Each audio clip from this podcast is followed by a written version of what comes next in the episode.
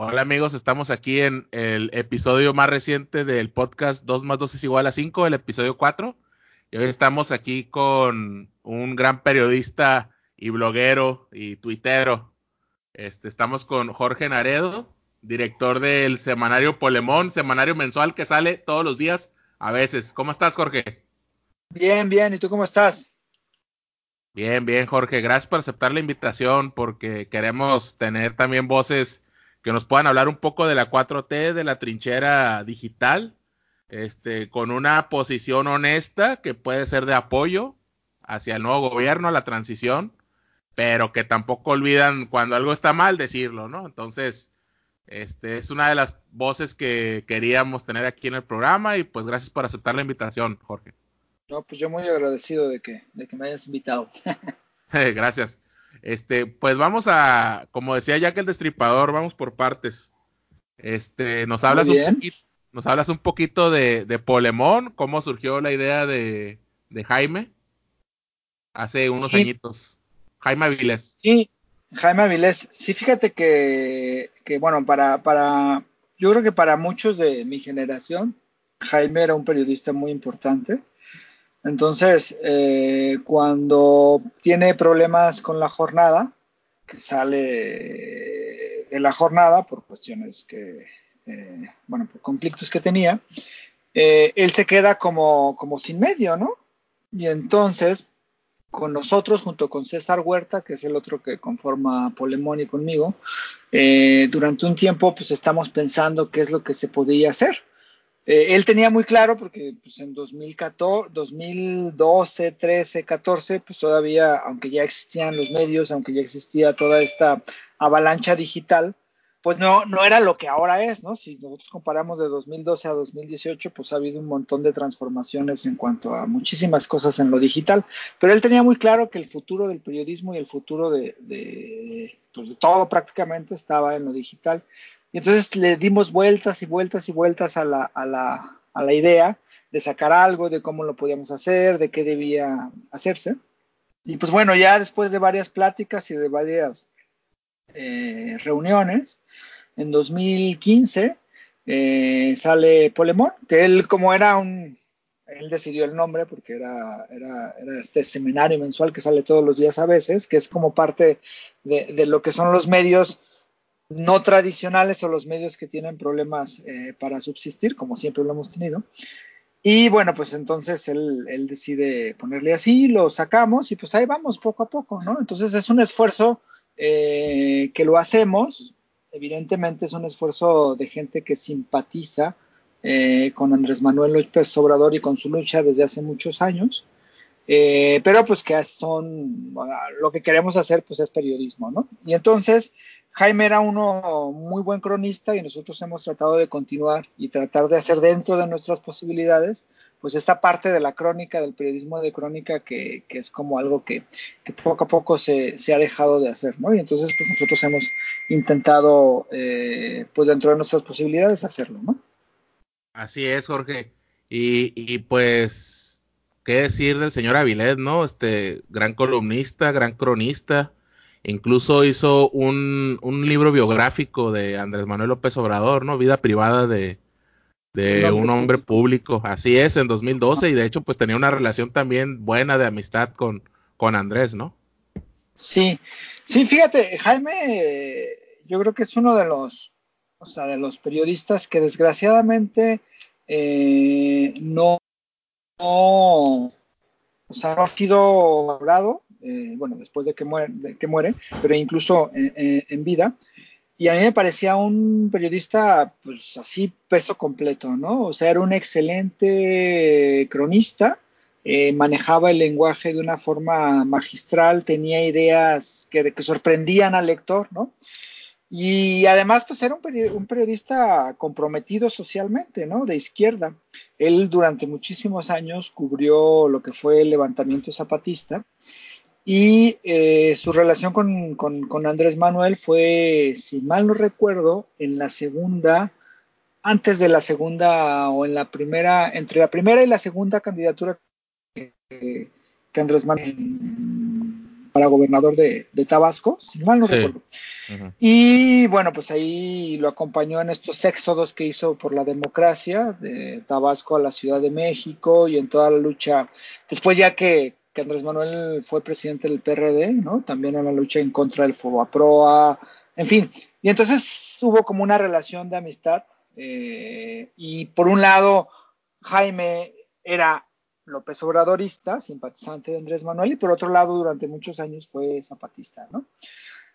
Y bueno, pues entonces era, pues era, durante muchísimos, muchísimos años, pues fue gran cronista, un excelente columnista, eh, y pues yo recuerdo en 2004, 2005, 2006, si uno quería saber realmente qué es lo que estaba sucediendo eh, con la cuestión de Andrés Manuel, con esta este cerco informativo, pues tú, tú, tú, también viviste ese proceso y lo conoces muy bien. Nos cercaron, eh, pues, nos cercaron sí, totalmente. Un, un, verdadero, un verdadero cerco. Ahora, pues ahora estamos como muy bien, ¿no? Pero antes, en esa época, era, era terrible.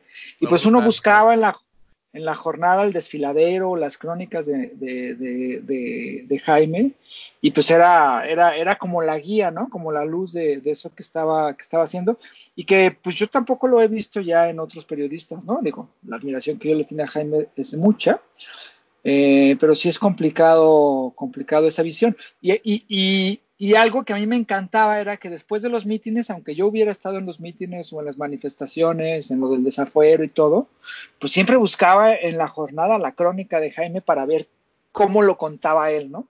Aunque yo lo hubiera visto, aunque yo lo hubiera vivido, su visión y la forma de contarlo, pues era una cosa que a mí me parecía magistral. Y en realidad mucho, mucho de, de, eso, de que yo me haya dedicado un poco a la crónica y de que intente hacer crónica, pues es por la influencia, por la influencia de Jaime, ¿no? Que yo creo que es uno de los mejores cronistas eh, que ha habido en este país.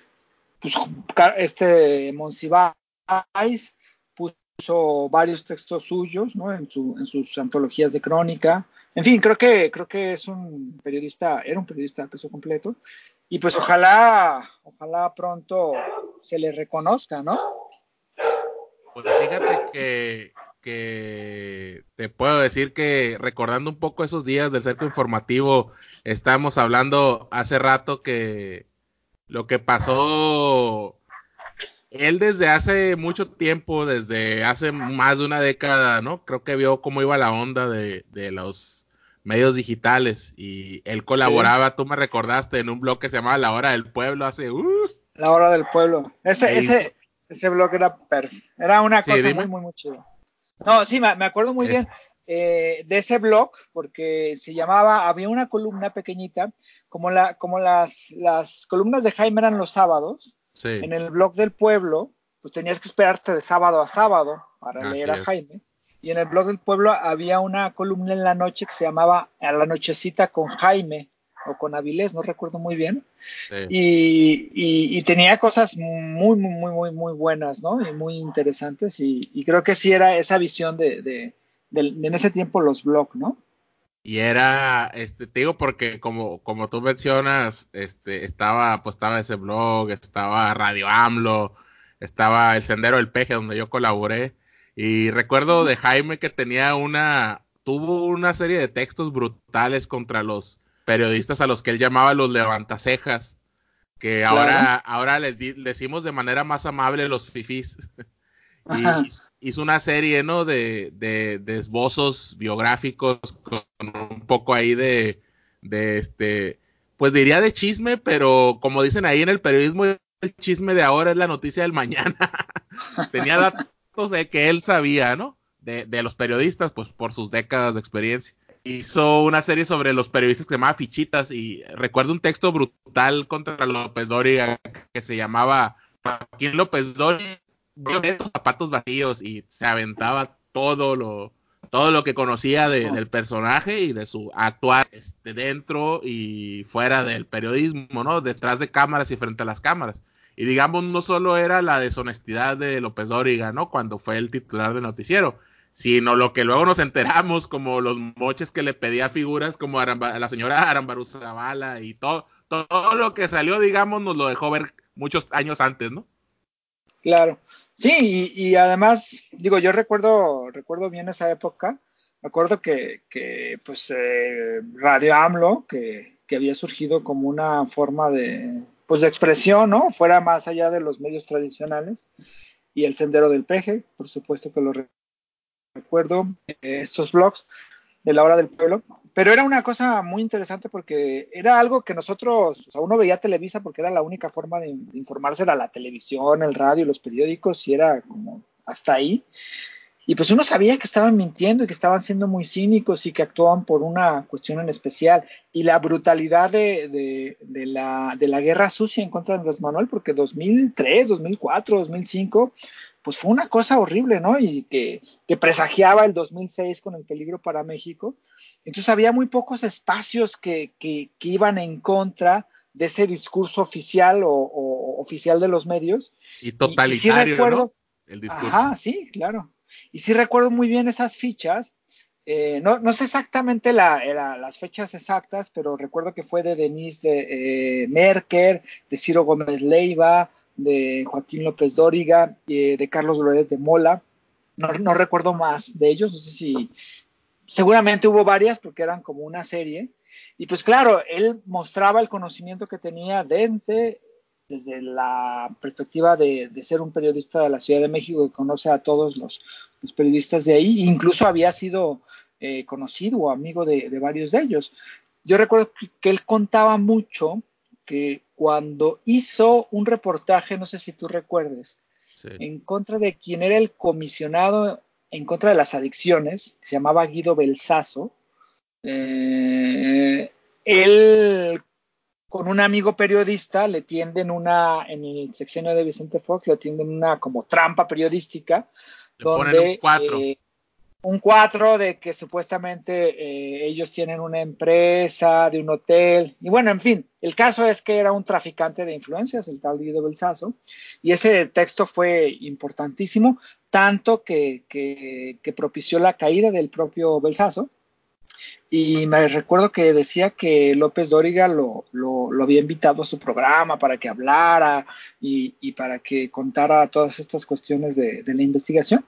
Y pues él siempre se negó ¿no? a hacerlo. Entonces era, un periodista con muchísimas convicciones y creo que, creo que pues, su trabajo durante pues prácticamente pues toda la gestión de Andrés Manuel, bueno, durante más antes, ¿no? Pero toda la gestión de Andrés Manuel en la Ciudad de México, el fraude del 2000, el 2006, todo el proceso del plantón, todo el proceso postelectoral, ¿no? La presidencia legítima, eh, la segunda candidatura de Andrés Manuel o del PRI, bueno, todo eso, todo eso eh, fue importantísimo y fue algo que, que, sirvió mucho eh, para mantener esa fuerza eh, del López Obradorismo hasta, hasta, hasta esta época, ¿no?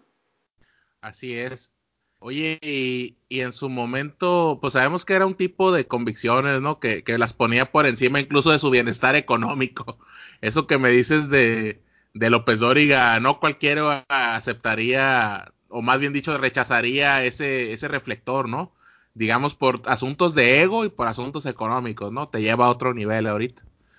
Este, pero, sí. por ejemplo, en el caso de, de, del problema o de su salida en la jornada, ¿les comentó qué pasó o qué, cuál fue su desencuentro ahí o qué, cuál fue el Ah. asunto? Después sacó unos textos acerca de la jornada que después nos matizó mucho ya eh, después del 2006, 2017, ya matizó algunos de los textos, sí. pero fue un conflicto que había con, con, algunas personas o con específicamente una persona eh, dentro de la jornada. Eh, y bueno, salió, salió digamos, en, en, buenos términos como tal, pero creo que a él sí le dolió muchísimo haber salido de la jornada, ¿no? Aunque él no fue fundador exactamente del periódico, porque él estuvo en el financiero, él empezó también en uno más uno, el financiero, estuvo un poco en proceso, después en la, en la jornada, pero creo que es eh, el vacío que le dejó, porque aunque él sabía perfectamente que el futuro de los medios estaba en lo digital, y ahora lo estamos viendo, ¿no? O sea, sí. Lo digital es lo que tiene una fuerza impresionante. Siguen teniendo fuerza los grandes diarios, la televisión, eh, los, los, ¿cómo se llama? Los, los programas de radio, pero eh, ahora las redes y todas estas, eh, estos espacios donde se tiene discusión, pues ha, tenido, ha tenido una fuerza impresionante y que habría que analizar también muchísimas cosas de ello. Pero el punto es que él sabía que había, que el futuro estaba en lo digital, pero le, le dolía mucho no escribir en la jornada. Yo cuando, cuando, porque yo trabajaba en la jornada Jalisco, era colaborador de la jornada Jalisco, y cuando a él lo, lo, lo, cuando él tuvo este problema en la jornada, a mí también me sacaron de la jornada Jalisco, ¿no? Y entonces se coincidió las dos fechas que tuvimos los dos problemas. Él pensaba que a mí me habían corrido la jornada por su culpa, pero en realidad no fue por su culpa. Y entonces, pues era como el vacío de no escribir o de no tener, especialmente de no escribir en un diario impreso, en algo físico, ¿no? Sí. Que ahora, pues, una nota en el Universal, en el periódico físico, pues no tiene ningún impacto a veces, ¿no? Entonces, no, ahorita, ahorita, si estuviera, estuviera aquí con nosotros, le grabamos un video para YouTube y listo, ¿no? sí, claro. Pero bueno, a él le dolió mucho y creo que, creo que no se repuso. Y claro, por eso tratamos de, fundar algo nuestro, ¿no? Algo que, que Claro. Pero fíjate, ahorita hablaba de esta cuestión del ego. Cuando nosotros le, cuando él empezó a decir, necesitamos un medio, ¿no? Necesitamos hacer esto, nosotros le propusimos que hiciéramos una página que se llamaba Jaime Avilés que todo girara alrededor de él, ¿no? Como periodista, que es como una tendencia que últimamente está sucediendo, ¿no? Eh, no es tanto el medio, sino el periodista. Como en su momento, en su momento lo hizo López Dóriga, lo hizo Ferriz de Con, Ajá. que son pésimos ejemplos, ¿eh? Solo, solo quería ejemplificarlo de alguna manera. Claro, claro, o sea, era, el nombre del periodista, era la marca del periodista, ¿no? Y claro, pues nosotros teníamos pues, a Jaime Avilés, que, que, era un gran periodista, desfiladero y todo. Y entonces él decía, no, no, no, no, y nunca pudimos convencerlo de que su página, de que el medio se llamara como él, ¿no? Jaime Avilés, jaimeavilés.com, tal, tal, tal. Él quería hacer un medio distinto, ¿no? Un medio donde cupieran otros y no solamente fuera, fuera, fuera él como son López Dóriga, como es, eh, pues incluso la misma Aristegui, ¿no? Que tiene su marca como su medio, como su marca. Y él se negó siempre, se negó siempre, y por eso le puso Polemón. Yo creo que eso habla de, de esta cuestión de Jaime, que no era yo todo, ¿no? Sino que con la gente que lograba tener una buena relación, era también muy, muy, muy, pues no sé, como muy como que, que, ofrecía mucho cuando, cuando, cuando había eso. Y pues claro, a nosotros, este hecho de que él hubiera decidido que su medio no se llamaba Jaime Avilés, sino que se llamara Polemón, pues a nosotros nos ha permitido tener un medio, ¿no? Más allá de, su desaparición física. Así es, y fíjate que Polemón es un, eh, fue un filósofo griego o, o el personaje. Ajá, Sí, esa, es otra, otra, otra, discusión que teníamos. Solo por el nombre de un filósofo griego. Sí, porque aparte era complicado porque nosotros le decíamos, es que Polemón es como Pokémon, y en esa época creo que estaba un poco lo de Pokémon Go. Y de hecho, si pones Polemón, te dice en Google Pokémon, o sea, te lo corrige. Pokémon, ajá. Sí, sí. le decimos, no, Jaime, es que nos van a, hacer burla por Pokémon y no sé qué. Pero entonces él tenía la idea de que Polemón, de Polemón venía la palabra polémica. Y él era como un gran polemista. Y entonces dijo, no, no, hay que ponerle Polemón, Polemón, Polemón. Y la frase que, resume, digamos, el, el, medio, semanario y mensual que sale todos los días a veces, resume también este humor muy sarcástico que tenía. ¿sí? O sea, salimos cuando podemos y punto. Así es.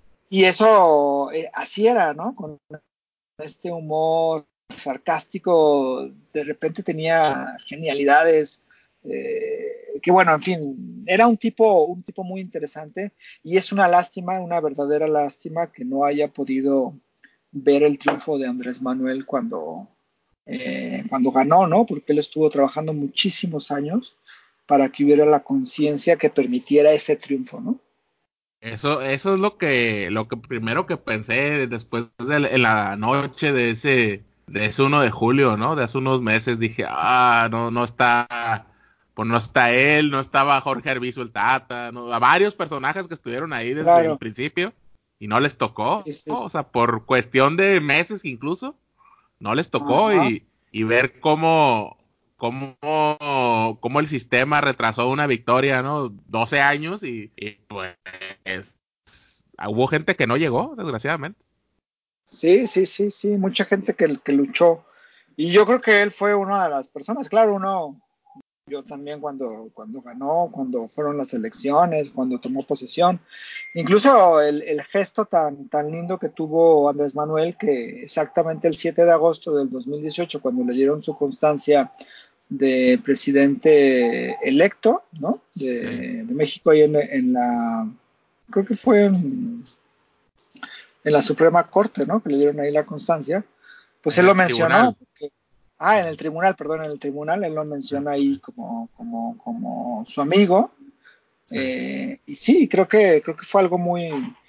Él estaba convencido de que las cosas iban a transformarse de una u otra forma, estaba convencido también, aunque a veces dudaba, que si era por las armas o era por lo pacífico, porque decía, es que tienen que ceder, o sea, no puede ser que, no cedan, ¿no? Sí. Eh, pero siempre era pacífico, pacífico, pacífico, pero si es que si nos hacen fraude en este 2018, eh, pues ¿qué vamos a hacer? ¿No? ¿Qué queda? Incluso cuando fueron las elecciones del 2017 en el Estado de México, que él todavía vivía, porque esas elecciones fueron creo que en, no sé si en abril, marzo, abril, junio, no recuerdo, estaba, Decía, pues es que no puede ser, o sea, cuando, cuando vio que, que, Delfín estaba nada más tres o cuatro puntos abajo, dijo, pues esto va a estar, va a estar muy complicado porque pues en, eh, al sistema hay que derrotarlo mínimo con 10 puntos, ¿no? Para que no te hagan el fraude, que fue lo que terminó sucediendo en 2018.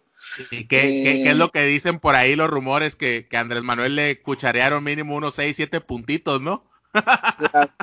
sí, es que, eh, eh, es que es así, ¿no? Es decir, tenía que ganar por más de 10 puntos de diferencia para que le respetaran. Y claro, la victoria pues fue brutal, que ya no pudieron hacer absolutamente, absolutamente nada. Entonces, pues el, el, eh, eh, el punto era, era ese, ¿no? Es decir, eh, él estaba convencido de que esto se iba a transformar, de que iban a caer, pero decía, ¿cómo se, va, ¿cómo se va a dar eso? Desgraciadamente, digo, ya no vivió para, para ver el, eh, el proceso electoral y, y, la, y el triunfo de Andrés Manuel, pero bueno, creo que, creo que dejó, y dejó ese libro que, bueno, es un libro que ahorita ya es poco, es difícil de conseguir en físico, nosotros lo tenemos en digital en Polemón. Yo lo tengo, ¿eh? En físico, ahí lo tengo en la, en la librería, en mi la librería, bueno, en la, en la biblioteca personal más bien de la familia. Sí, y es un libro buenísimo. Yo creo que es el mejor libro que, que se, ha, se, ha, hecho sobre Andrés Manuel. Apuntes eh, muy personales, ¿no? Son apuntes muy personales de su vida, exacto. apuntes personales, pero también es contexto histórico, es una cosa narrativa muy, muy, muy, muy buena. Entonces creo que tiene como la, porque por ejemplo sacó un libro Ortiz Pinchetti, que también conoce muy cercanamente a Andrés Manuel en este proceso electoral, y digo, es un buen libro, pero pues, lo, lo, de Jaime con AMLO, vida privada de un hombre público, es, a mí me parece un texto que debería ser analizado periodísticamente muy bien porque es una muy, muy, muy, muy buen documento, ¿no? Eh, tenía la intención, en 2017, teníamos la intención, pues, de, de, ver si lo actualizaba, si se actualizaba el texto, pero pues ya no, no se pudo, no se pudo realizar, ¿no? Desgraciadamente. Oye, Jorge, y fíjate ya para concluir con el apunte de, de tu maestro, este, y de varias generaciones, yo creo, de, de blogueros y tuiteros, ¿no? Que les gusta el periodismo. Eh, este, no sé si tú compartas la idea o, o, el desencanto que tuvo de, del movimiento zapatista, no, no como todo un movimiento, sino personalmente del subcomandante Marcos y sus actitudes, ¿no? Él le puso el, el mítico apodo del cara de trapo, que a mí me encanta y, lo utilizamos en Twitter para, para en, enojo de muchos ultras supuestos que, que, apoyan ciegamente al zapatismo y todas las veces que le puso el pie a, al movimiento de Andrés Manuel. Yo no te voy a mentir, a mí me gustaría un gobierno todavía más cargado a la izquierda, todavía más cargado a un socialismo moderno, digamos, este, bueno, no, no socialismo moderno sonó muy feo, pero digamos a un socialismo, un izquierdismo abierto, humano, pero yo creo que la opción de Andrés Manuel era lo mejor que teníamos en ese momento y creo que lo que hacía eh, Marcos en su momento de tratar de robar reflectores, bueno, así lo interpretaba yo cuando hacía sus campañas en, plena campaña de Andrés y todo eso, yo lo interpretaba como una especie de sabotaje. No sé tú si estabas de acuerdo con esa percepción que tenía este pues este tu maestro y, qué opinas de, de esa figura del zapatismo. Sí, digo, él, él intentó, Jaime intentó pues, unir ¿no? a ambas posturas en algún momento. Eh, fue complicado. Y sí, después fue un desencanto de él mismo. Incluso hay, porque hay dos versiones de la novela. Una, la que tú mencionas, es la de Adiós, caro de trapo, eh, que es, digamos, la segunda versión donde hay ya un rompimiento con, con Marcos. La otra novela que había salido en Océano, que él mismo la retiró de las librerías. En fin, el, punto es que, que, sí, había, había una cuestión. Lo de Marcos en el, 2010, en el 2006 fue algo que, que, fue muy, muy crudo, ¿no? Porque durante esa campaña, que era una campaña que se veía que estaba muy, muy complicada por toda la guerra sucia que había en contra de Andrés Manuel López Obrador, por el proceso del desafuero, que había sucedido eh, y que era la intención de, Vicente Fox y de varios más de descarrilar la candidatura presidencial. Y creo que en 2005 o a, finales de 2005-2006 eh, el ejército zapatista saca, seguramente tú estás de acordar, la otra campaña, ¿no? Sí. Donde es esta parte que le resta pues votos, ¿no? Votos que hubieran sido muy significativos para que en 2006 hubiera sucedido, ¿no? Y claro, después de eso, pues hubo ya una, una, una relación, bueno, ya había la relación, pero sí hubo una crítica muy amplia hacia, especialmente hacia el subcomandante Marcos, ahora a Galeano, ¿no? Eh, de parte de Jaime. Y lo, lo, lo, expresó en varios documentos, ¿no? Y mucha gente que, que antes consideraba a Jaime como como una de las voces del zapatismo muy fuertes, pues nunca le perdonaron eso. Pero creo que Jaime tenía una convicción con Andrés Manuel y con todo lo que había visto eh, y que, que, Andrés Manuel cuenta, porque lo cuenta muy bien. En, hace poquito revisé otra vez el libro de, de, Jaime por unas cosas que tenía que hacer. Sí. Y, y, y, esta relación y este, esta forma en cómo cuenta cuando empieza como, como coordinador del, del Instituto Nacional Indigenista en la zona Chontal, eh, y el método que él describe, ¿no? De ir por las calles y de ir casa por casa, bueno, no casa por casa, sino los mítines y tratando de repitiendo el, mismo discurso a todas las plazas a donde iba, en fin, y esa, esa, esa energía que tenía desde que las cinco y media de la mañana salía a recorrer todo, todo el territorio, y eso, es, eso creo que creo que es lo mismo que estamos viviendo ahora con, el gobierno de Andrés Manuel López Obrador, con otras circunstancias, pues. Pero es esa, esa, esa parte que yo creo que es que, quien la empieza a conocer dice, bueno, pues es que aquí hay un líder que, es un líder distinto, ¿no? Y yo creo que eso, eso siempre acompañó a, a Jaime y esa convicción de que por ahí era el camino para transformar a este país, nunca, nunca lo dejó. Así es. Oye, y qué bueno que mencionaste el asunto de, de, la campaña de 2006, porque esto nos va a dar este el pie a que cambiemos un poco de tema. Y pues te quería comentar en general, lo, lo hablamos un poco antes de, de iniciar eh, la llamada. ¿Cómo ves ahorita? Para empezar, tenemos una prensa, digamos, en un 95% hostil a, al gobierno en turno, ¿no? O sea, realmente vemos que medios como Reforma son actores políticos ya más que informativos, abiertamente. Vemos que defienden una postura de derecha, no, de ultraderecha quizás. Y vemos como varios representantes de que desde el 2005, 2004 incluso estuvieron operando contra Andrés Manuel, ahorita ya enloquecieron totalmente, ¿no? O sea, ahí está el caso de Broso, de Víctor Trujillo, y, de cómo lleva literal tres días este, sangrando por la herida contra López Obrador. O sea, para empezar le dijo a las personas que votaron por Andrés o que simpatizan con su gobierno, que es entre, de acuerdo a las últimas encuestas, son entre 70 y 80% de los de las consultados, les dijo perrada. Y ahora salió con una diatriba que dijo que lo de siempre, el discurso krausiano, turrentiano de que la feligresía y que sus devotos y que fanáticos y que Andrés Manuel es un hombrecito que caga y sangra. O sea, ¿cómo ves esa capacidad de análisis de, este tipo de personajes, Jorge? Ah, ¿se, cortó un poquito la, comunicación, ¿tú me escuchas bien? Sí, yo te escucho bien. ¿Te, ¿Quieres que te lo repita? Ah, ok.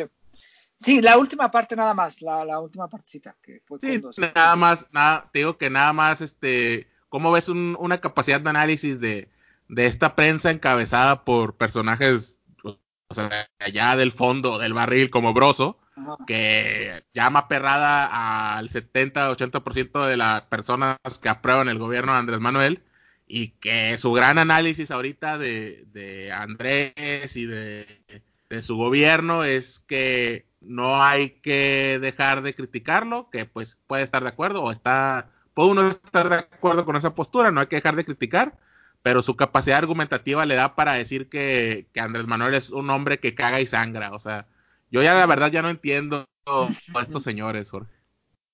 Sí, digo, eh, esa eh, eh, iba a ser la postura, la postura de los medios y de quienes son dueños de los medios o de quienes financian a esos medios, ¿no? O sea, Andrés Manuel en 2006 no lo dejaron llegar a la presidencia, le hicieron un gran fraude porque, eh, porque sabían que iba a afectar los intereses de un grupo, pequeño grupo, eh, que se han enriquecido eh, en este país, ¿no?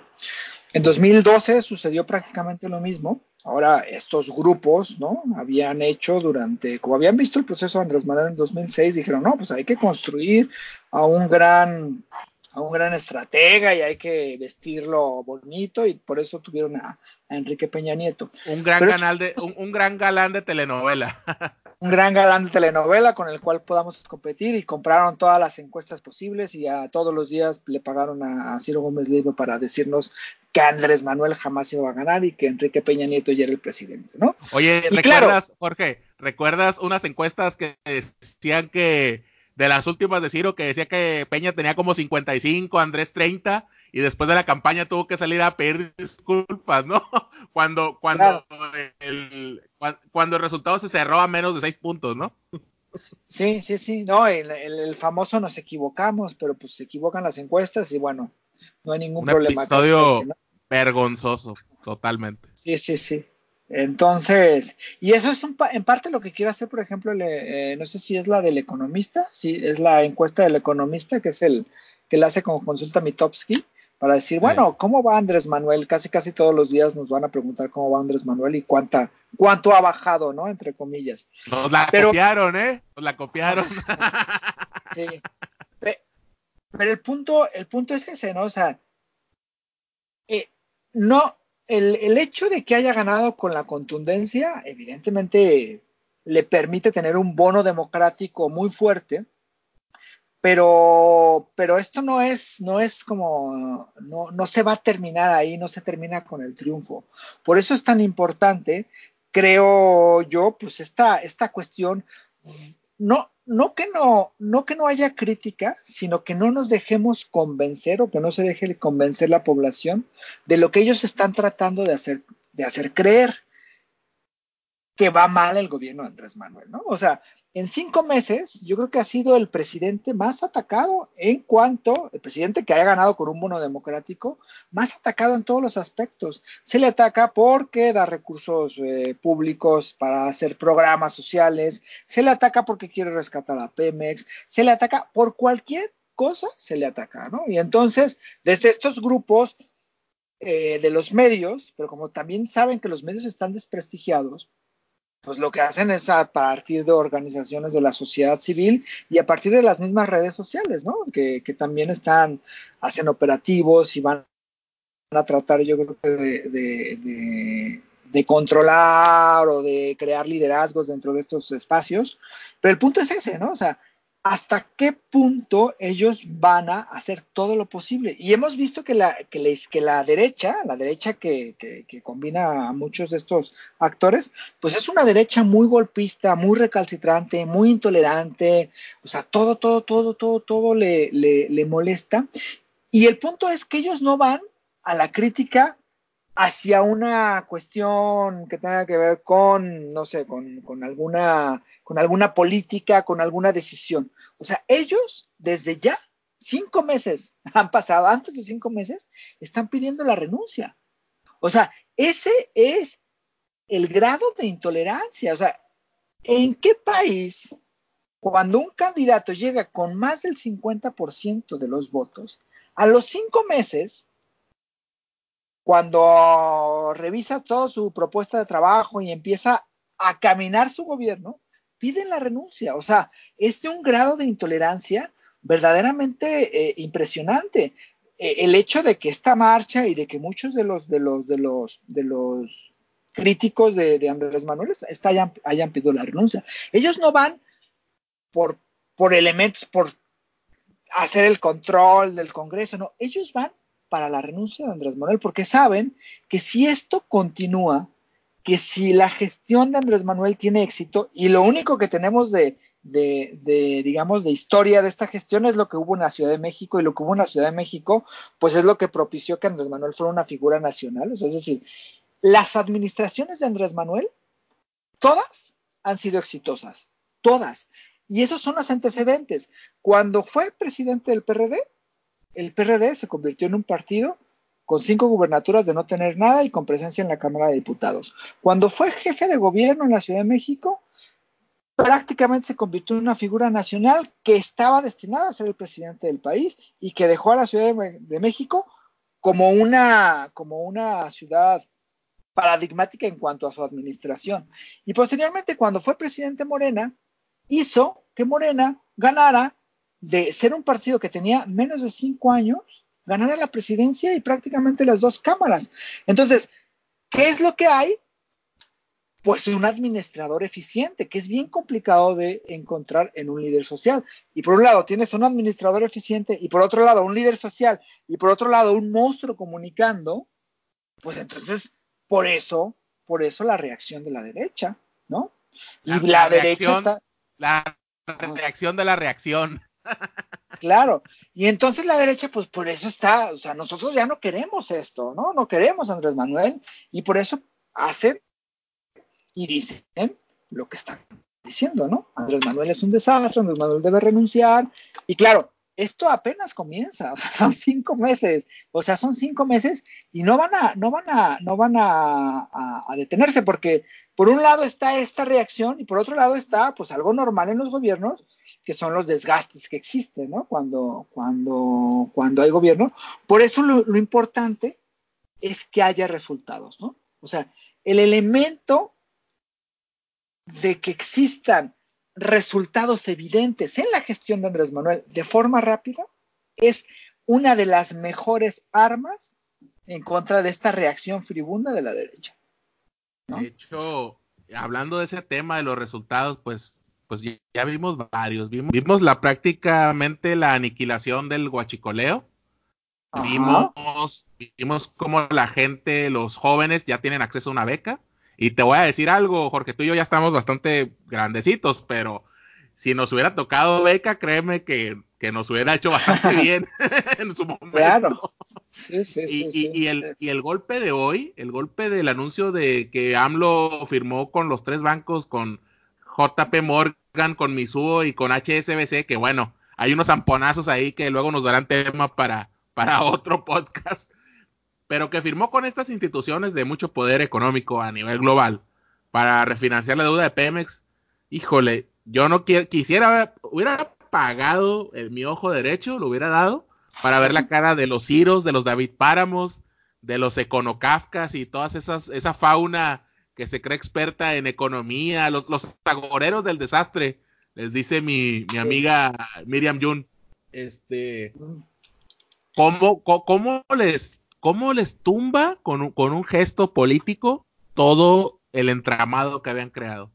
O sea, realmente de este golpe yo no sé cómo se van a reponer. Yo creo que van a activar alguno de los comandos armados que tienen todavía por ahí para matar a alguien. no, y digo, sé que suena a paranoia o algo, pero, pero no veo otra manera en que puedan desviar la atención porque este fue un golpe brutal a los que decían que Pemex ya no sirve, que nadie da un centavo por ellos, que es irrescatable. Ahora la nueva, como dices tú, con, con un grupito de, de, figuras de la disque sociedad civil, de activistas. Ahora no sé si has checado que impulsan el mame de las energías renovables, que es algo muy bueno y de hecho todo apunta para allá, pero yo he hablado con científicos, con expertos y me dicen, oye cabrón, pues es que no puedes sustituir todo por energías renovables de la noche a la mañana, no puede hacer industria pesada con renovables, o sea, no, la capacidad no está. O sea, queremos levantar a este país, no podemos entregar el petróleo e irnos a, lo renovable, es imposible. Entonces, eh, ¿cómo viste tú este, este golpe que dio Andrés de, de, por ejemplo, lo de la banca el día de hoy? Ajá. Sí, eh, no, bueno, fue un, digo, un supermisil, eh, no solamente a, los analistas, ¿no? sino al, discurso de la oposición.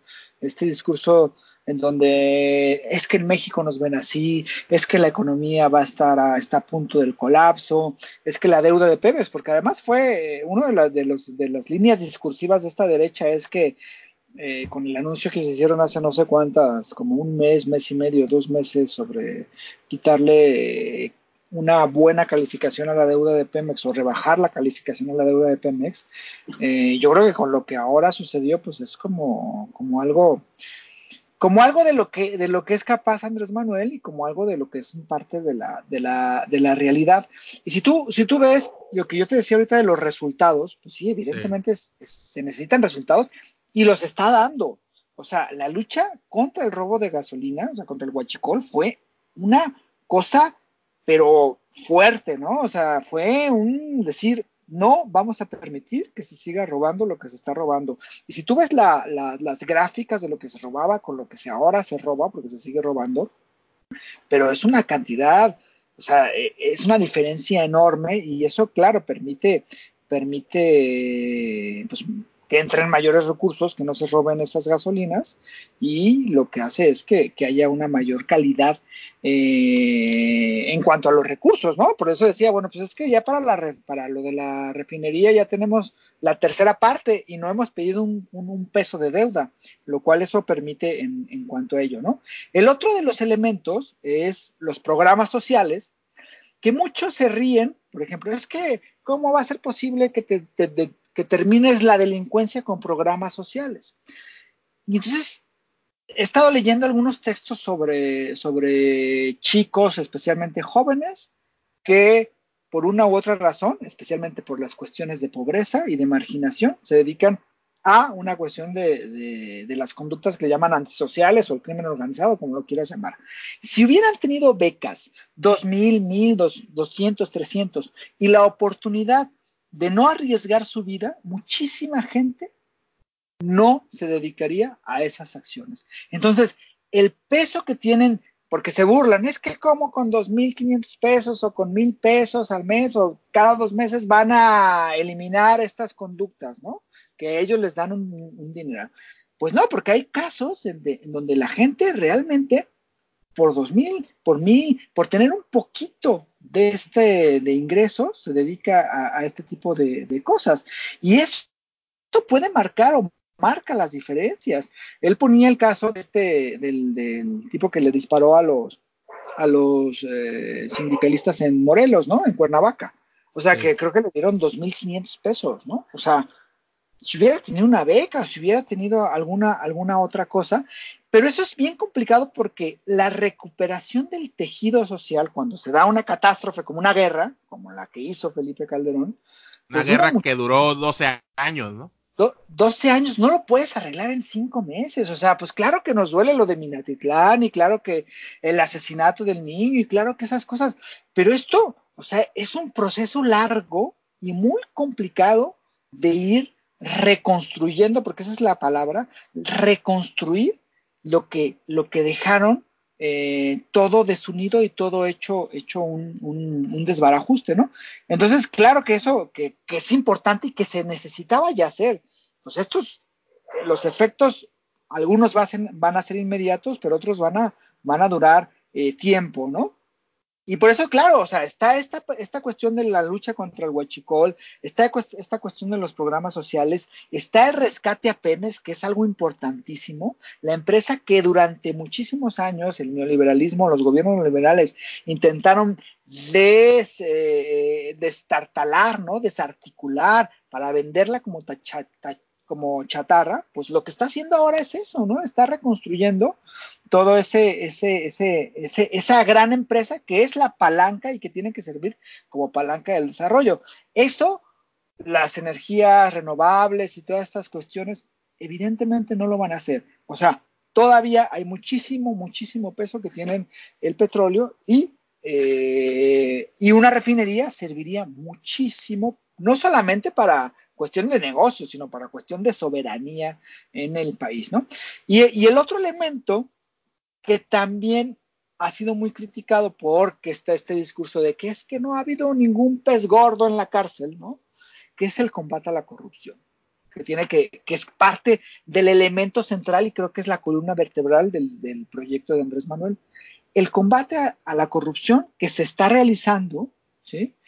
Y que eso generará muchísimos, muchísimos, muchísimos recursos y muchísima eficacia en lo que antes eh, no se hacía, en los programas sociales, muchísima eficacia en las acciones de gobierno, en la educación. Y claro, esos procesos también son eh, lentos en cuanto a, a, al combate a la corrupción.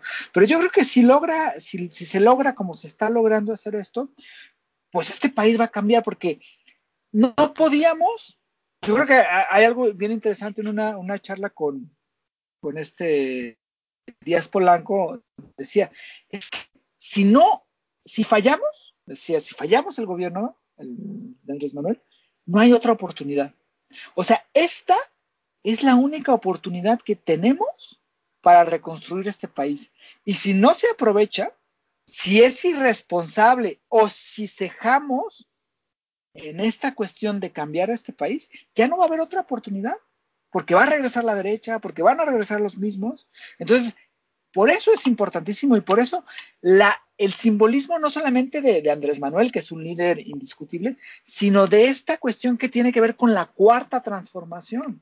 O sea, si no hay esto, regresamos a lo que había y pues vamos. Pero peor, pero peor. Ajá, pero peor, ¿no? Mucho Entonces, por peor. eso, por, por eso yo creo que es importantísimo y por eso está esta cuestión de, es que no, no se puede fallar, ¿no? Y por eso también desde los grupos López Obradoristas, pues hay que apoyar, ¿no? Eh, y hay que, digo, con todo lo que tiene que ser crítico o no crítico, eso ya cada quien lo dependerá, pero yo creo que sí, eh, apoyar y especialmente buscar esta cuestión de la transformación. O sea, el elemento central del proyecto López Obradorista no es eh, hacerme rico, no es ser famoso, no es, es transformar al país. O sea, yo creo que eso, tener clara esa parte, es lo más importante y creo que todos los elementos y, los, y, lo, y, lo, y lo que se debe ir es, es, hacia eso, ¿no? O sea, no es una cuestión de si ganamos o perdemos, no es una cuestión, o sea, es el punto de que este país sea justo y haya dignidad y se respete la dignidad de todas las personas y haya justicia y haya equidad en un mundo, en un país donde siempre la desigualdad, la corrupción y la impunidad han reinado, ¿no? Oye, Jorge, ya para concluir, eh, te quería preguntar en tu opinión, digo, como persona que apoya el movimiento, como persona que yo apoyo el movimiento Andrés Manuel, su gobierno, podemos decir lo que ha estado bien, lo hemos señalado, pero también podemos criticar, ¿por qué no? ¿Qué no nos parece? ¿A ti qué te ha parecido que han sido el desacierto o los desaciertos que has visto tú? Desde una perspectiva crítica, pero crítica con bases, no, no, no desde el hígado como los fifís. No, este, no que está loco, que, o sea, no. Simplemente seguro, como todo gobierno, hay algo que no te ha parecido, que no se ha manejado bien. ¿Tú qué crees que no se ha manejado bien? Pues mira, yo pienso que, que, que puede eh, o, o, que debería ir un poquito más rápido eh, esta cuestión de los programas sociales, ¿no? Yo, sí. yo creo que hay, hay, ha habido atorones eh, y en ciertas entidades creo que los atorones sí son preocupantes, ¿no? Entonces yo creo que, que ese es uno de los, de los elementos que, que debe de ir como más rápido, pues, ¿no? O sea, por lo mismo que la derecha no te va a permitir absolutamente nada, o sea, por eso hay que tenerlo como muy claro. Yo creo que hay gente también dentro de, de, de ciertos espacios, el gobierno federal es un gobierno enorme, eh, eh, Morena, pues es una organización de masas, pero también es una organización hasta cierto punto pequeña. Sí. Y creo que, que, que, que, hay gente, ¿no? Que, quizá no, no, no está haciendo las cosas como, como debería de, de estarlas haciendo, ¿no? Eh, especialmente en ciertas zonas eh, donde, más allá, ¿no? De la Ciudad de México, donde hay ciertos, ciertos elementos que pudieran hacerse las cosas de una mejor manera. Eh, es muchísima la gente y es muchísima la, la, pues, la gente que llega al poder, ¿no? Y donde hay dinero y donde hay recursos y donde hay poder, pues siempre hay problemas porque, porque el poder, pues es el poder, ¿no? Y, los recursos también son los de recursos. Y yo creo que, que, que hay que tener muy en cuenta eso, ¿no? O sea, evidentemente de, Andrés Manuel creo que lo tiene muy claro, más allá de los que dicen que, que, Andrés Manuel, que no sé qué, yo creo que es un líder que tiene muy claro hacia dónde quiere ir, que siempre ha tenido muy claro hacia dónde tiene ir, y que la cuestión de los recursos, por, por muchísimas cosas que, que, ha actuado y por muchísimas cosas que han sucedido, o sea, es un tipo que, que no le interesa, ¿no? La, la cuestión de enriquecerse, la cuestión de, de poseer, pero yo creo que hay, hay otros espacios donde sí existe esa, esa, esa, gran tentación y yo creo que ahí sí, sí, sí se precisa una mayor, mayor eficacia, porque el, el, elemento central para que este gobierno funcione, pues es también la eficacia administrativa, ¿no? De que los recursos lleguen bien. Es un monstruo, pero creo que sí hay como, como los elementos eh, que se necesitan engrasar todavía más, ¿no? te digo, sí. es complicadísimo, pues. Sí, yo, yo te diría que no, no es como que la derecha lo hiciera bien, carajo, pero algunos elementos o varios elementos sí han nota, se ha notado la, este, que, que, no tenían experiencia, digamos, ¿no? En, en, ciertas áreas de la administración pública, la novatada, por así decirlo, ¿no? Y como dices tú, sí. este, a la derecha no hay que darle mucho margen de maniobra porque te va a empezar a sabotear, a sabotear y, y pues más vale aplicar los, los, programas rápido, ¿no? Como tú dices. Sí, claro, o sea, aplicar los programas, programas eh, rápido. Y pues sí, pues la, la cuestión de la, de la, eficacia. El gobierno federal es muy, muy, muy grande, ¿no? Y entonces, evidentemente, o sea, no, no, no todo es responsabilidad de Andrés Manuel. Hay, hay muchas cosas que pues, se delegan, ¿no? Que tiene que trabajarse bien. Y, y, creo que creo que ahí es como una, uno de los elementos importantísimos que se precisan, que se precisan combatir y que también se precisan eh, mencionar. Y que creo que es algo que, que, que Andrés Manuel lo tiene claro, pero no sé si todos exactamente lo tengan claro, ¿no? O sea, hay muchos intereses y, y mientras esto no se pierda, ¿no? La cuestión de, de saber qué significa la, la 4T, o sea, hacia dónde va esto. No, no es un eslogan, ¿no? Digo, funciona como un eslogan, pero no es un eslogan, sino sí. es una cuestión de transformar al país y es muchísimo más profunda. Y el otro elemento que a mí me parece que es importantísimo es la defensa, claro, la defensa de los grupos sociales, ¿no? Que se hace del gobierno y todo, pero también el partido. O sea, yo creo que no se debe de convertir a Morena como una banca de reserva de el primero que caiga yo entro, ¿no? O sea, yo creo que eso es importante porque si el proyecto va a futuro, la consolidación de Morena como un partido de izquierdas, de masas, con claridad, es fundamental. Y esto es algo que muchos de los, eh, de los, de los triunfos que hubo en América Latina y que después llegaron a derecha recalcitrante para, para tratar de deshacer todo lo que se había logrado, es fundamentalmente porque, porque no se tenía una consolidación de esos partidos. ¿no? Entonces yo creo que la consolidación y no olvidar a Morena eh, es importantísimo. Y claro, la formación de cuadros, que no se olvide, pues, o sea, que no se diga, bueno, vamos al gobierno a hacer recursos, ¿no? Sino vamos al gobierno o vamos a hacer las cosas para cambiar, ¿no? Y yo creo que eso es algo que, que sí necesita tener mucha atención. No, eso ya tampoco es responsabilidad de Andrés Manuel, pero creo que es algo que, que sí se precisa, porque aparte, eh, pues lo necesita, ¿no? Yo creo que, que, que no debe de convertirse esto en lo que determinó siendo el PRD, ¿no? Así es. ¿Qué, ¿El PRD qué es? No, no me acuerdo qué es, Jorge. pues es un partido que existió, ¿no? no, bueno, el PRD es de, es de, dar risa, ¿no? Ahorita. Que anda, un partido que anda rematando un señor que se hace llamar Fernando Belauzarán. sí, claro.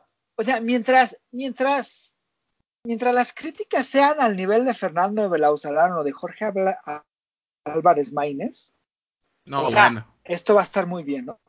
O sea, es que, pues imagínate el nivel, ¿no? De, de, de ellos y, y, bueno, yo creo que, que, que, la oposición partidista está desestructurada, está dando lástima, pero no hay que olvidar que hay una oposición económica muy fuerte. Muy poderosa, muy y esa, poderosa. Y esa oposición no está conforme y no va a estar conforme jamás con lo que hace el Andrés Manuel, porque es el hecho de hacer que este país sea más justo y eso a ellos les parece verdaderamente indignante y por eso están en contra, ¿no?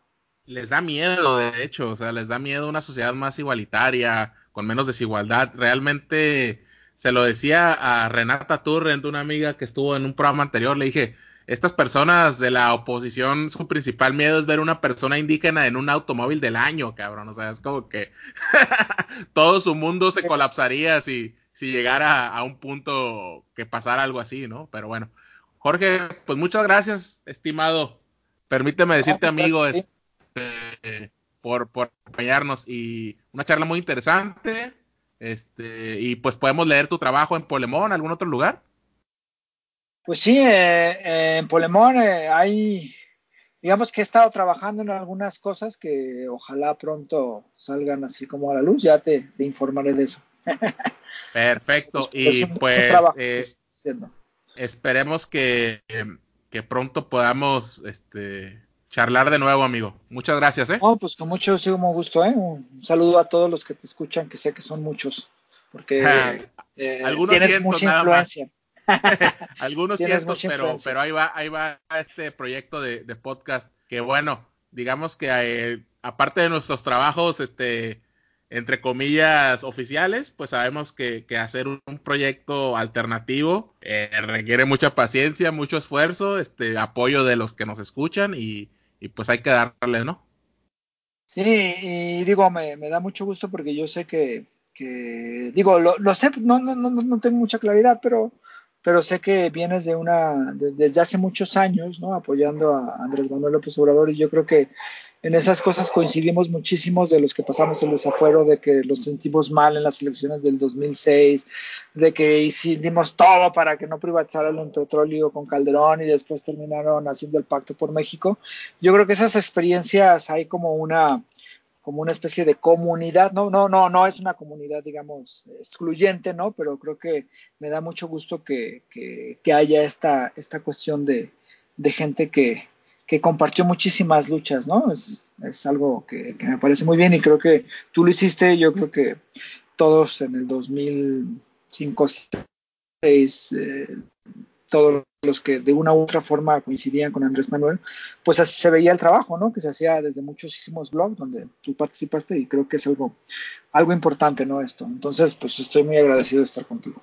Gracias. Y, y, y ahora sí que, que, no, no estamos tan viejos, pero ya unos veteranos de, de varias batallas. Y, y, te, pues, a, te dejo a ti y a, y a los que nos escuchan con una anécdota hace unos cuatro o cinco años conocí a una tuitera, me dijo, hey, vamos a comer. Y sí, salí del trabajo, la, la vi, la vi abajo de la oficina y me, se me quedó viendo y dijo, güey, tú eres el de Twitter, yo sí. No mames, cabrón, pensé que tenías 45 años como escribes, cabrón. y yo ya tan amargado me leo, le dije. es que sí, sí, la verdad, este, esta, esta, este proceso de varios años nos, nos avejentó, digamos, antes de la cuenta.